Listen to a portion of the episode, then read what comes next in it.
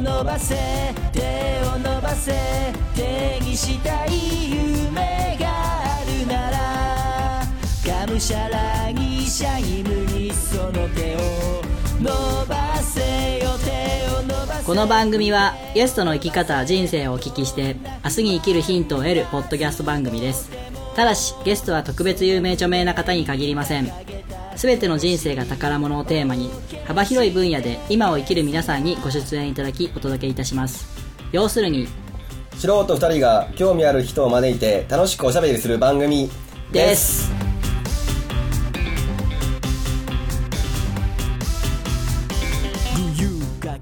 どうもライフポッドキャストナビゲーターのミッチーです、えー、今日もくまちゃんはずる休み。いやいやいや。をなので、えー、代わりに臨時 MC としてじゅんさんに来ていただきました。はい狩野潤です。よろしくお願いします。すさあじゅんさん。はい。最近いかがですか？最近。いやなんか相変わらずお忙しく。そうですね。お岡山でもそれなりに言ってます。最近あの岐阜の女子会に呼ばれて。岐阜の女子会？なんか魅惑的な。岐阜の女子会呼ばれて初めて岐阜に行きましたね。とか、まあ、広島の商店街に今ちょっと関わってて広島の方にもねあのゆっくりさせてもらったりとかして。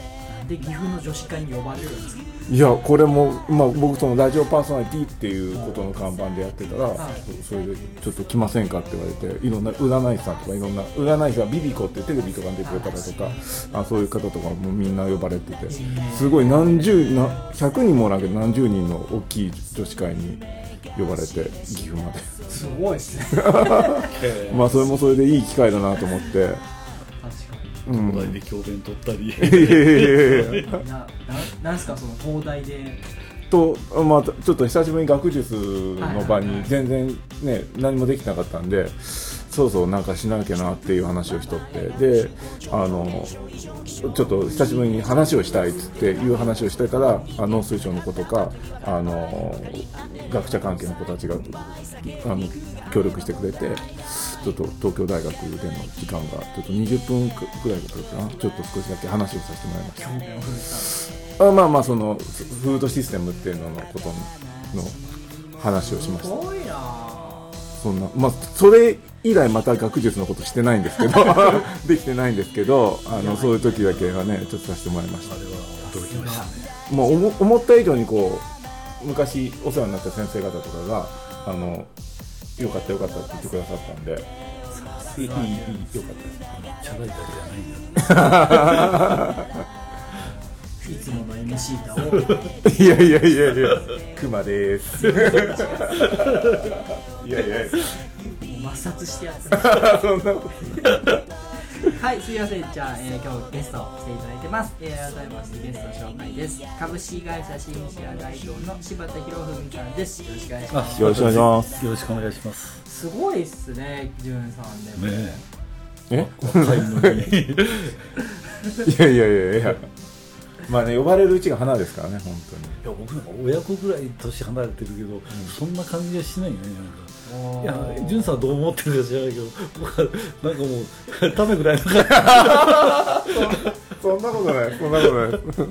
どっちが懐が広いのいやいや。いやいや、柴田さんの懐が広い やいや。そんなことない。はい、じゃあちょっとゲストコーナーの方で、はいえー今日は過去編なんでいろいろあの過去のことについてお伺いしていきたいと思いま 思い出す。したくないこともあってぜひぜひ、そんな話を言え。る範囲で結構よろしくお願いします。えーそれでは本日は参りましょう。9月2日配信第160回ワンライフポッドキャスト。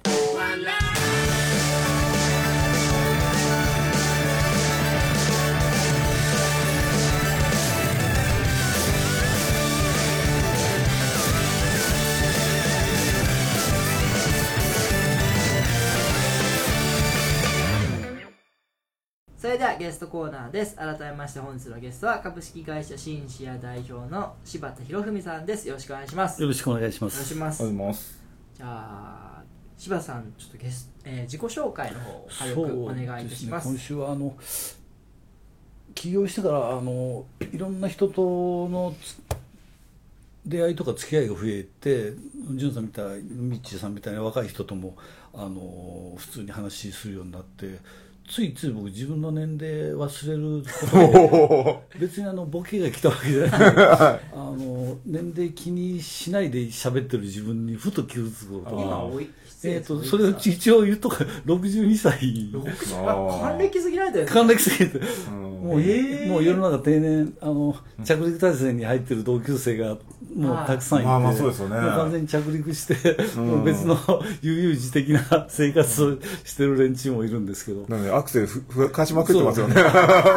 さ再離陸えじゃあもう58 8で起業しで起業うわー怖え怖いでしょおふくろが呆れ返ってあんた友達はみんなもう退職金もらって 退職後どうしようかと思ってね着陸体制に入っとるのにあんた何を考えたみたいなこと。それがあの 美人時計のパートナーが、何その美人時計のパートナーみたいな感じですよね。い。やもともと広告関係の仕事ってうちはあの鮮魚農家なんですよ。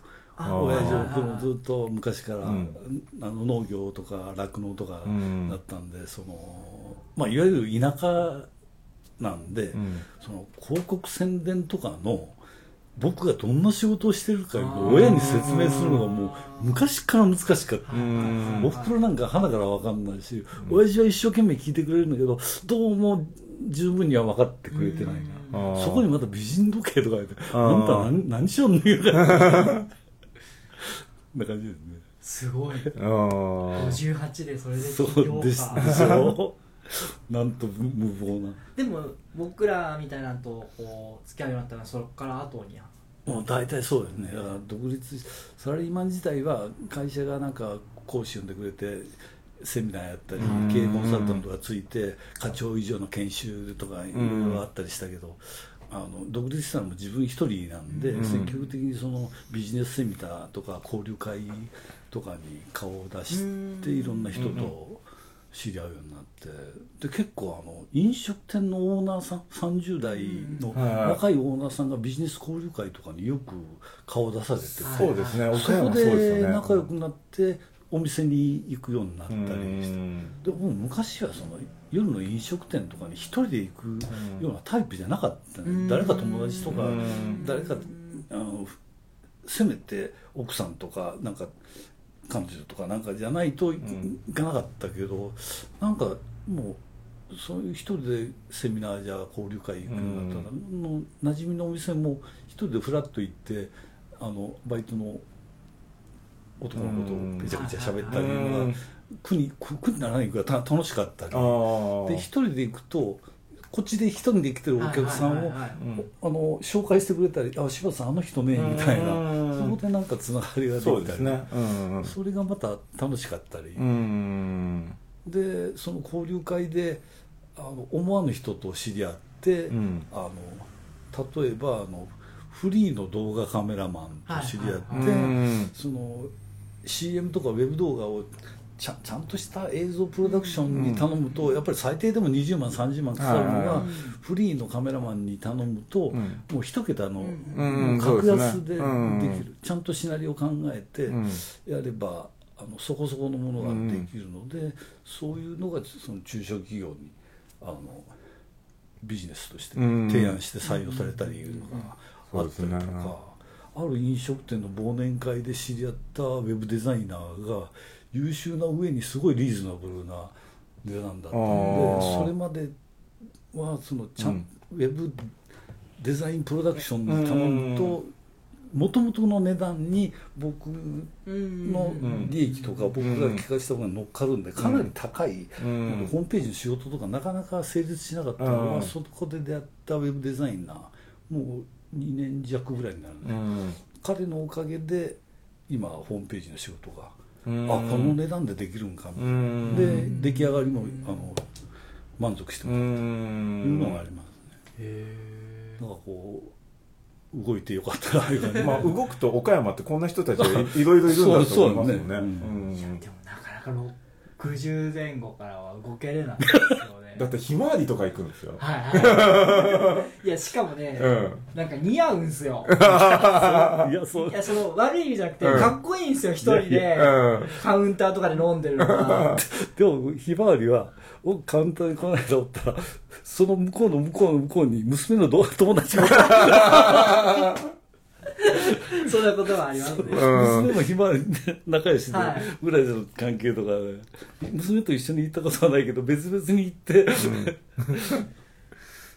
じゃあそんな、はい。いよいよ本編に。本編に一応はい。前ついついついついおしゃべりそんな60年のはい。積み重ねをされてますが、その歴史的な部分過去の部分っていうのをお聞きしていきたいんですけど、僕はもともと今の瀬戸内市の奥町というところで生まれたんです奥はいはいでまあ瀬戸内市の市町村合併を十数年前にして、うんその前は郡奥郡奥町はいそうでしたね。だったので,、でそこでもう田舎で JR の赤穂線の奥駅、うんでその周辺にはちょっとまああのお店とかそこそこあったりするんですけど、うん。そこからまた車で10分ぐらい千丁平野という水田の中を通って 一山越えてちょっと上がってみたいなもうど田舎に生まれ育って専業農う家ん。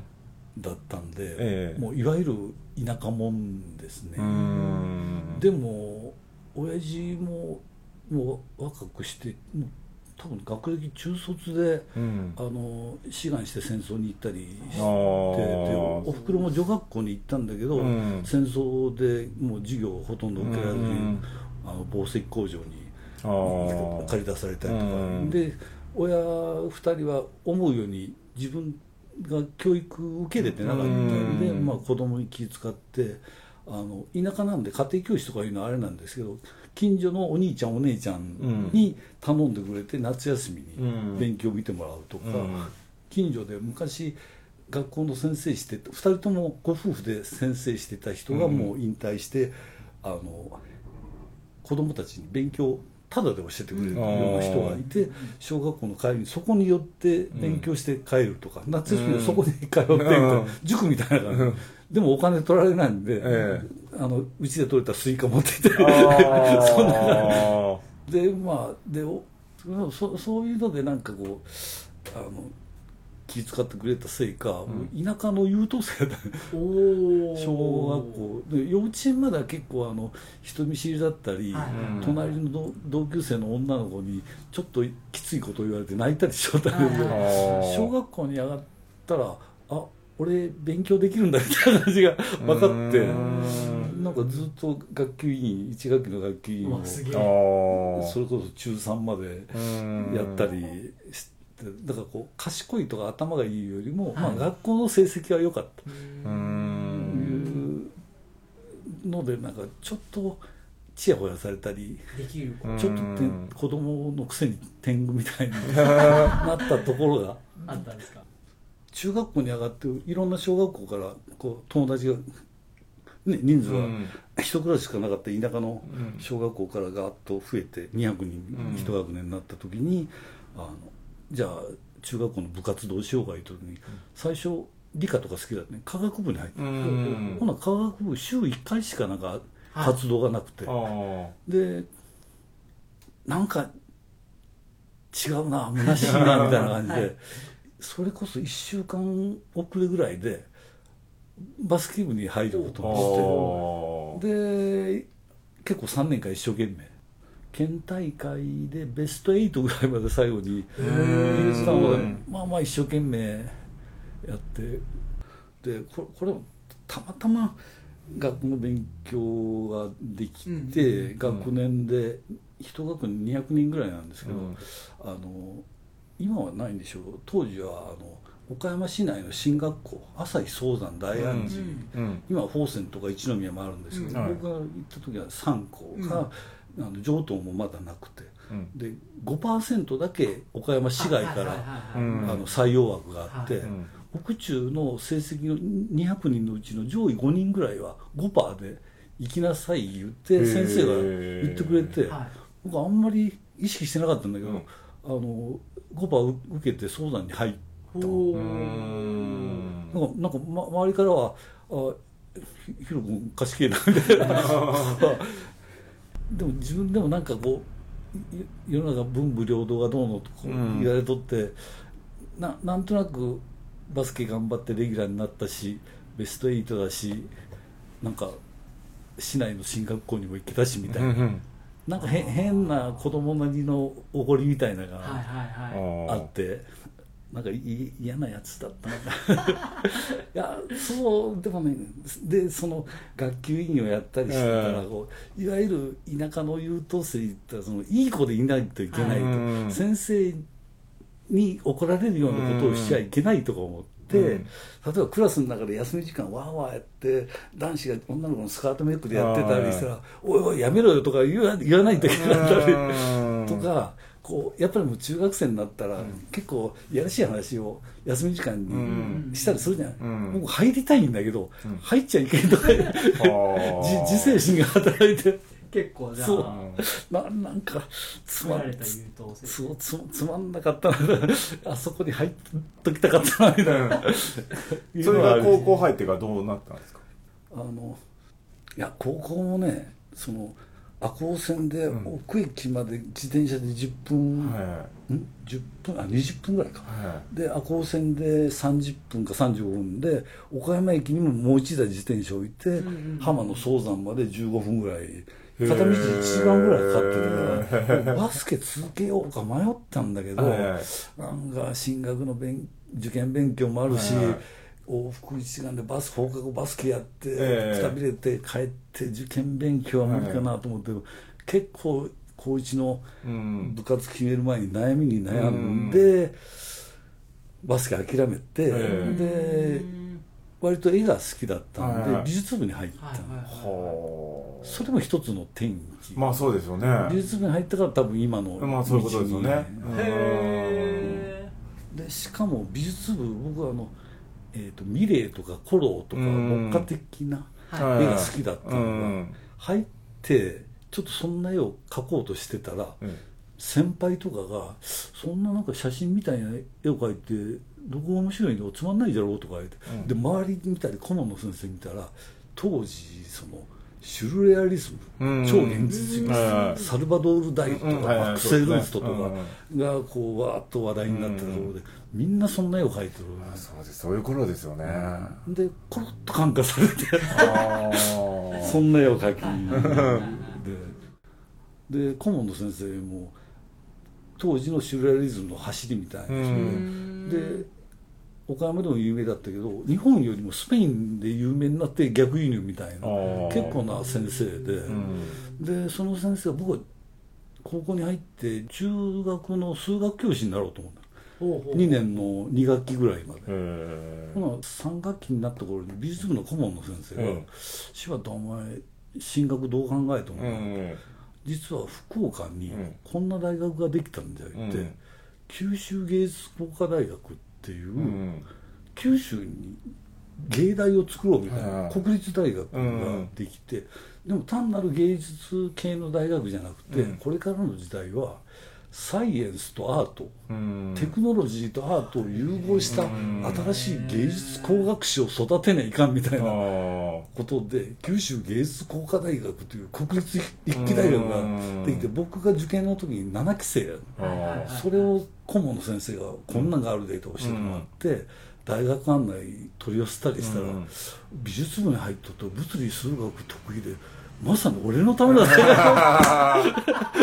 そう思っちゃったわけですね。そう思っちゃった。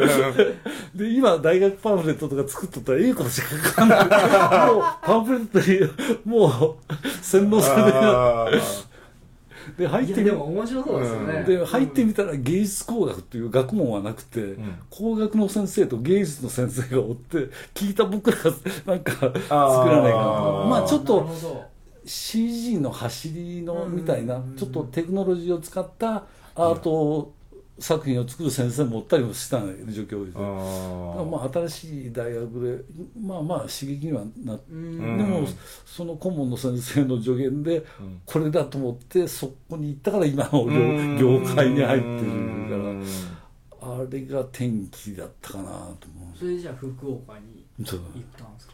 だからまずバスケ諦めて電車通学で大変だから言って美術部に入ったのが一つの転機で顧問の先生から2年の3学期にそれ大学を教えてもらって、うん。あこれだと思ってうん。で結構受験の時に親が心配して、はい。うんあのそんな大学出ても、うん。お前本家の長男で将来家のことをどうするのよ、ん。おかで就職先とかねえぞいううん。話になっていろいろ悩んでこう夜中、もう明け方ぐらいまで親父とけんけん。がでやっぱり俺好きな道をここで諦めたら後悔しそうだからみたいなことなんか言ったらしくて。うん。な親もそこまで言うならしょうがねえかみたいなんで行かしてもらったりそうですよね。そこから就就職はもういきなりで広告代理店みたいなところ。いや最初は突版印刷っていう印刷大手印刷会社の SP 部っていうその企画とかデザインとか促進の部署。うん。の西日本事業部、まあ、当時別会社になってたんですけど、うん。福岡で就職してさっき東京行ったのは入ってすぐ2年間東京本社長期研修うんがああって2年東京を経験して福岡に戻ってうん転勤が広島にあって、えで広島で半年ぐらい経験して、え広島と水が合わなくて34五の手前かな。当時中途採用がまあまあ後ろめたくないような感じになってて。で今はもう年齢とか言えないんですけど、うん。男性で35歳までとかいうぐらい、うん当時は結構34歳35歳までええ。が中途採用の条件だったりしたので、うん34の終わり頃にええ。突版やめて岡山に帰るのをうんまず決めて岡山で新しい職を探して今のビザビーに入る、岡山当時岡山毎日広告社のうん。クリエイティブ室に、はいうん。面接受けて入って。そもそもなんでその印刷会社に入ったんですか？まあね単純なあの大学の先輩がえ大日本印刷とか突版印刷とはかのクリエイティブで活躍してた、えはい。まあ、テレビ局に行ったり行った人もいたんですけど、えそこで突版の先輩が広島の出身の人だったかな、うん。割と親身に相談に乗ってくれたえりして、うん大日本より突版においでよみたいなのを さらっとえ 結構でも長かったんですねじゃあ突版印刷が12年半。ー、だい12年大体僕江戸一巡にしたら仕事があったの。突版で12年ちょっとでビザビで12年弱ぐらいで次のペックワンで12年ぐらい。で新社で5年なんであと7年は頑張る。そんななんか一巡で そう。次の世 えビザビでは何されてたんですか？クリエイティブスクリエイティブのディレクターずっとなんかクリエイティブがついてますね。で僕はあの絵は描いたりしてたけど、ええ。自分でもデッサン力がある方でもないしその発想は多少うんユニークうんな発想するけど、うん。テクニックはそうでもないから、うん。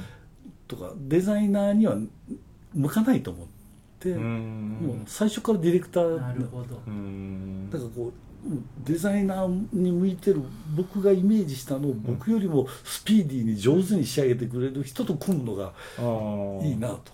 僕はその発想の部分で力を発揮する、まあ、美術の知識がありゃ 相談とかいろいろできますもんね。そうか。うん。でも最初はもう就職してすぐはあの周りのブレーンの方がすもうずば抜けて優秀なわけですよ。はもうペーペーの若造がディレクターです言って、ええ。打ち合わせしてもええ。すぐ突っ込まれたり、うん。指摘されて答えに困ったり、でもまあ応援してくれてる人が意を組んでくれて、ええ。僕が想像した以上のものをあげてくれたりして、えまあ経験を積んできてやっという感じです、そう東京。それは福岡。あもう福岡帰ってから、うんまあ、東京も2年間おったんであれなんですけど、うん東京はそのデザインの前にその消費行動研究室というマーケティングリサーチの部署に最初おったんですよ。よそれも聞いてきてきますよね。今。うん、そうですね。ん。たださっきのあれにも書いてあるんだけど僕はあのマーケティングとかリサーチの結果っていうのは、うん。まあ参考にはするけど、うん。最終的にはあの経験に基づいた、うん。うん直感と勘でもう意思決定するべきかな、うん。その理屈でヒット商品ができるんなら、もう毎年何百冊っていう本が創刊されて、バタバタ廃刊するわけないんです理屈通りにいくん。だだから最後は経験を積んでどっかこう根拠のない自信もあって、これだいうひらめきみたいな決断が僕はこう大事なんだと思う。いやそそれこそ理屈でできるんなら AI が発達したらもう誰だってヒット商品ができる、クライアントに最適な広告宣伝プランがこうです言って、んカタカタカタカタって、うんほなひ人がいらないけど、んやっぱり AI ができないこう感性の部分とか、うん。直感とか感とかいうのはこの業種にこの業種の事例が何年前の福岡のあの食品メーカーの事例がとかいうことがあるかもしれない。うんそう40年近く経ってやっとそういう気になったりはあ。最初は結構巷でロジカルシンキングとか、うん。なんかマーケティングリサーチに基づいた、うん。なんとかいうねニーズをちゃんと把握して現状把握に基づいて商品開発とかいうのを結構学んだりあの大事だなと思ってたけどやっぱりそれだけじゃう全然ん半分ちょっとかないう気が今更になって今頃になってしてる。これは深いです。は 勉強になる。いいやそうですね本当。ううん。んか来て勘が外れることもあるけど まあまあしょうがないです。それはしょうがないですでも逆に外れていい風に転がることも。ああそう。う、んやってみんとね分からんこともたくさんありますからね。だから僕昔はその田舎の優等生で結構世間の常識を気にしたり、うん。学校の先生が言うことからはみ出ないみたいなところがあったんだけど、美術部のえ先輩とか先生の影響とか、まあ、大学がそういう新しい大学に行った関係でだんだんちょっと変人の要素が 加わってきて、うん。で最近もうほんの最近もう34年前かな、うん。秋元康の本とか読んでたら、あの AKB とか、うん。おねんこの、はいあの人がこの予定調和をぶち壊すみたいな、うん。予定調和のことをやってもつまんない。いかに視聴者とかうん。見る人がこう、あこうなるんだろうなというのを裏切り続けないとうん。ダメだいうのはなるほどそうだなと、うん。特に最近思ってます。なんかでも じゃあさ人から言われたことをなんか割と素直にそう。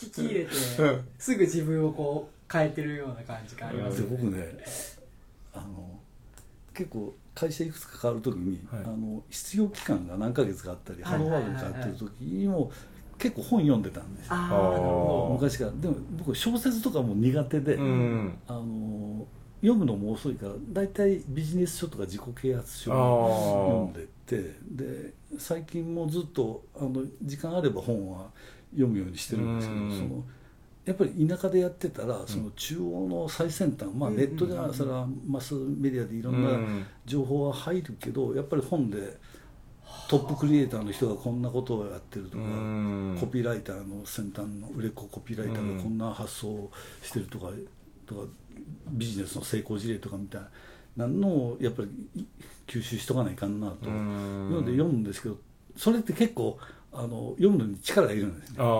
でなかなか自分のメンタルによってはちょっと読めんなと思う時に手軽に読めたのが「いつまでもいい人を続けていていいんですか?」とか「友達は作るな」とか「おとん？できる男は怒りを秘めている」とか そういうタイトルの本で。あの中谷さんっていうなんかその人はいっぱりあの人の何冊かちょっと合わん感じがして、うん。別の3人で気に入った作家がいて、その本を読むようにそのビジネス書がこうちょっとよよよ読めんなと辛い思って辛い。時うん。に読みやすくて、うん。まあまああのその意外性がある友達を作るなとか、ね。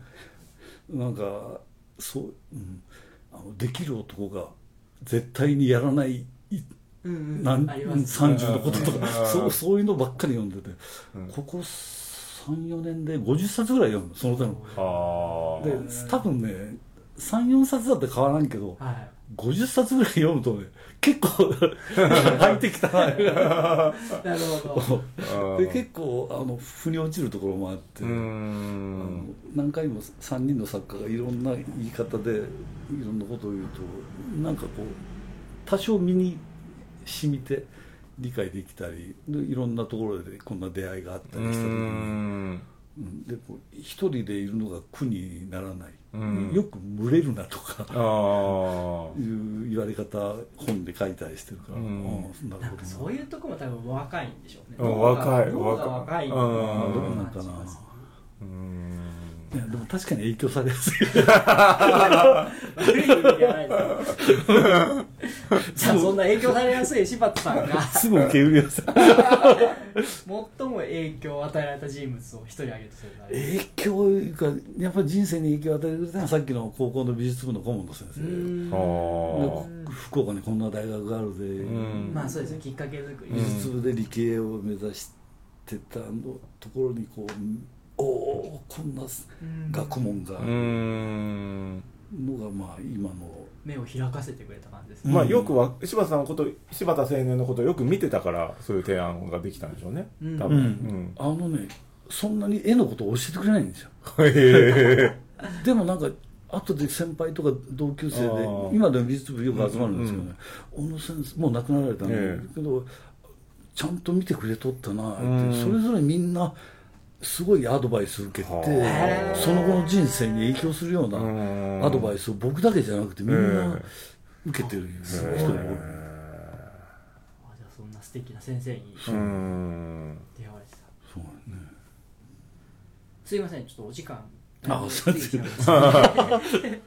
続きはまた次週お迎えしていきます、来週もどうぞよろしくお願いします、はいよろしくお願いしますワンライフポッドキャストでは皆様からのメッセージを募集しております。ブログ、Facebook、Twitter のメッセージ機能、もしくは Gmail にてお送りください。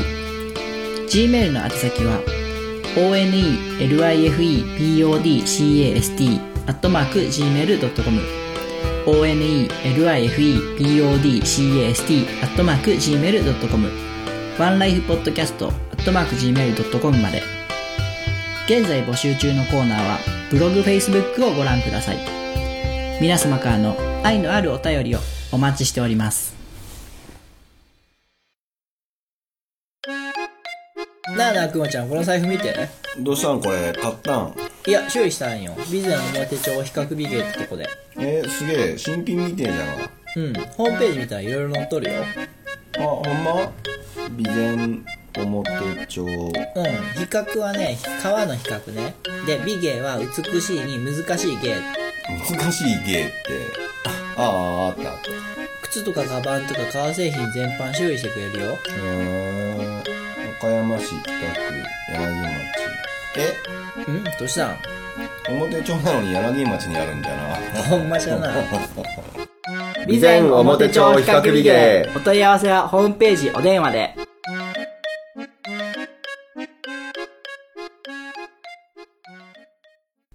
ディングです。お疲れ様ですお。疲れ様ですお疲れ様でしたエンディング曲はエクスポライズで手を伸ばせです。えーと、前回の続き、ハッシュタグの方読んでいきます。えーなるみさんからです。うわーフリーダムチンパンの佐藤さんのボーカルを録音できにくお手紙の本収録後に知りたかったかもって言われました。うんお酒飲みに行った佐藤はいはいさんとこのなるみさんも、うん。このお手紙です一緒に出るんです。えよ。同じステージ。に立ってー、手を伸ばせ 手を伸ばせ。はい。次がくまさんです、えー、ワイのことかザキザキ刺さるコメントが盛りだくさんポッドキャストやってる方これからも始めようと思ってる方は聞いたら面白いかもって言ってました クマ。なんかね前回の、うんその佐藤さんっていうポッドキャストがしていて、うん。ポッドキャスト談義をしたんですよ、はいはい。それを配信したんですよ、ええ。それに対してのコメントが結構来てああどう面白かったけど、うん。お父さん会いたかったの？あこのクマさん別のクマさん。別うん。えー、さんからいただきました。フリチンさんゲストだ、えー、ミッキーさんもクバさんも3人とも声が違うので聞き取りやすい。お酒飲みに行きたい人は。ということでそれからイギーさんからいただきましたポッドキャストのリニューアルかなるほどな配信してる2人だからこそ見てる部分がありとても面白いというふうにいただきました、やっぱねポッドキャストされてる方はポッドキャストの話興味が大きいみたいな。僕もやっぱ話してて楽しかったです。ああそうなんですねなんか同じ趣味のあマイナーな趣味を共有いやいや。はい、えー、じゃあ最後にイベント告知宣伝など、えー、石田さんお願いします直接関係ないんですけど、はい。これ紳士や作案内はがき9月18日から9月23日まで岡山県天神山プラザ。文化プラザ。天神山文化プラザ。天神山文化プラザ。天神山文化プラザでこれは何ですか？原画展っていう日本画洋画水墨画工芸など備前焼とか工芸品と、うん日本画洋画結構あの、えっと、水墨画がたくさん掛け軸みたいな美術展。美術展ですね。入場無料そうですね、はい、時間が午前9時から午後5時まで。とい。うことで、えーご興味ある方はぜひ行ってみてください。はい。はい、ありがとうございます。ジュンさん、えー、じゅんさん語り合うというラジオ番組をやっております。えー、夢の谷放送局のお水曜日、えー、中四国沖縄チャンネル水曜日の19時半からやっておりますのでよろしくお願いしジュンさん語りたはいい夢の種ね。はい、ありがとうございます。えー僕の方からイベントを告知です。11月3日にオットカメフェスという、えーポッドキャストミュージックフェスに参加します。えーそれに向けての完成とかを今、リスナーの皆さんから募集しております。えー興味がある、参加してもいいね、手伝いたいという方がいらっしゃれば、えー連絡ください。わあかっこいい。そういうの、そういうの。今のいただきました。そうですか。黄色い声援がいるねサクッと取りました。はい、えーこの番組では皆様からのメッセージを随時募集しております。メッセージの方、募集内容に関してはブログ、Facebook でご確認ください。Twitter でのフォローもお待ちしております。Twitter はハッシュタグカタカナでワンライフポッドキャストでつぶやいてください。次回の配信は9月9日を予定しております。来週は柴田さんの未来のお話を中心にお伺いしていきます。お送りしましたのは私、ミッチーと、えー、狩野純と。シンシアの柴田でしたありがとうございましたはい、えーそれではまた来週までごきげんよう。ありがとうございます。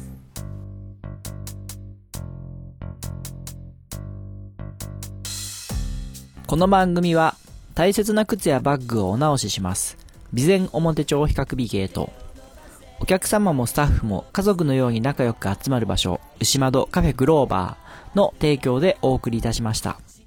強くたくましくその手を伸ばせよ手を伸ばせ首も伸ばせどんな闇に襲われてもその胸